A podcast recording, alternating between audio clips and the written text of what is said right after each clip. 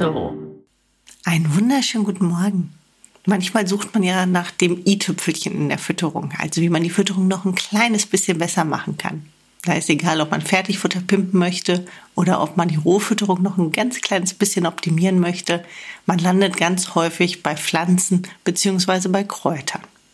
Bei Hunden natürlich ein bisschen öfter als bei Katzen, weil man für Katzen einfach nicht so viele Möglichkeiten hat, Kräuter anzuwenden oder auch überhaupt Pflanzliches.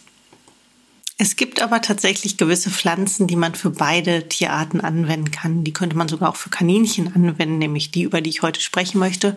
Und zwar bin ich gestern Brennnesselsamen sammeln gewesen.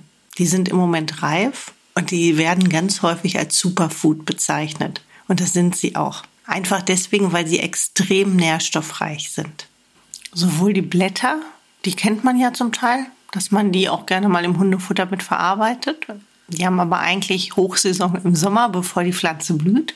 Und jetzt ist die Zeit der Samen, die aber auch kleine Powerpakete sind, weil sie beispielsweise vitaminreich sind. Sie enthalten Vitamin A, Vitamin D, sie enthalten Vitamin E und C, aber sie enthalten zum Beispiel auch Eisen oder Kalium in größeren Mengen. Und sie sind reich an sekundären Pflanzenstoffen wie Carotinoiden oder auch Chlorophyll, und gerade Carotinoide haben eine stark antioxidative Wirkung. Das heißt, dass sie zellschützend wirken, zum Beispiel vor freien Radikalen schützen. Und das kann man sich natürlich super zunutze machen, indem man sie regelmäßig mit verfüttert. Wie gesagt, jetzt ist die beste Sammelzeit, also man kann sich einen kleinen Vorrat anlegen und dann auch regelmäßig weiter mit verfüttern. Man nutzt Brennnesselsamen oft als Tonikum, also als Stärkungsmittel. Da hat die Brennnessel sowieso eine sehr lange Tradition, aber gerade die Samen werden ganz häufig eben zur Vitalisierung eingesetzt. Sie werden auch häufig bei Nierenerkrankungen eingesetzt. Aber sie sind zum Beispiel eine wirklich schöne Futterzugabe bei älteren Tieren, also gerade auch bei alten Hunden. Das liegt nicht nur an den enthaltenen Nährstoffen, sondern wirklich auch an diesen enthaltenen sekundären Pflanzenstoffen. Die sind in Brennnesselsamen schon in einer besonderen Zusammensetzung enthalten. Wenn man sie selber sammelt, sammelt man die Samen der weiblichen Brennnessel. Jetzt kann man natürlich fragen, um Himmels Willen, wie erkenne ich denn jetzt bitte eine weibliche Brennnessel? In dem Fall ist es relativ einfach, denn wenn die Samen tragen, ist es so, dass die weibliche Brennnessel, die trägt genauso Samen wie die männliche, aber bei der weiblichen hängen sie so in kleinen Trauben runter. Bei der männlichen Brennnessel sind das zwar auch Rispen, an denen diese Samen hängen, die sehen aufgereiht aus wie kleine Perlen, also sowohl bei der weiblichen als auch bei der männlichen.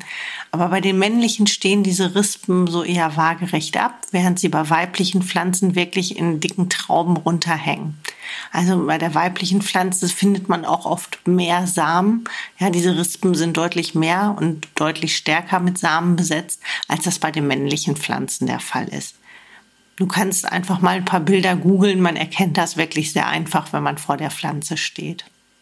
Und diese Samen, die sind erst grünlich und reifen dann ab. Die werden dann bräunlich und dann kann man sie wirklich ganz einfach von der Pflanze abstreifen. Also am besten einfach ein kleines Behältnis mitnehmen, wie kleine Gefrierdose oder ähnliches, und dann streift man die Samen in dieses Döschen rein. Wichtig ist nur, dass du keine Brennnesseln oder Brennnesselsamen sammelst, die an dicht befahrenen Straßen stehen oder an Feldern, die regelmäßig gespritzt oder gedüngt werden. Genauso auch in Weinbergen, wo häufig Pestizide zum Einsatz kommen. Wenn man einen eigenen Garten hat, kann man natürlich auch da einfach ein bisschen was stehen lassen, wenn man das möchte. Und ansonsten eignet sich jede Stelle, die eben relativ abseits von irgendwelchen Düngemitteln oder Pestiziden oder ähnlichem ist. Bei Hunden kann man die Brennnesselsamen zum Beispiel, wenn man roh füttert, ganz einfach mit in den Gemüsebrei einpürieren, also einfach mitpürieren. Wenn man Fertigfutter pimmt, kann man die mahlen und als Pulver mit zur Fütterung geben. Oder wenn man ab und zu mit frischem Gemüse arbeitet, auch da eben die Brennnesselsamen einpürieren. Wenn man die Samen ganz füttert, dann ist das Risiko recht hoch, dass die auch komplett wieder ausgeschieden werden, dass die also gar nicht verarbeitet werden vom Körper, sondern komplett im Kot landen. Das möchte man natürlich nicht. Und bei Katzen nutzt man am besten das Pulver, weil man das am besten für Katzen dosieren kann und die Katze auch am ehesten davon überzeugen kann, Brennnesselsamen mit zu fressen. Wenn es allerdings um Katzen geht und gerade auch Katzen mit Erkrankungen, ist es immer ganz gut, wenn du dir vielleicht noch einen Tierpraktiker oder einen Ernährungsberater, der phytotherapeutisch ausgebildet ist, mit ins Boot holst.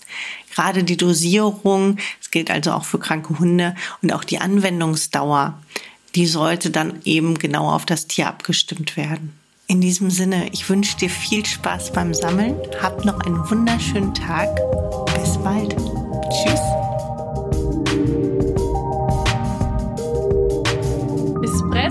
wurde dir präsentiert von Tierisches Wissen.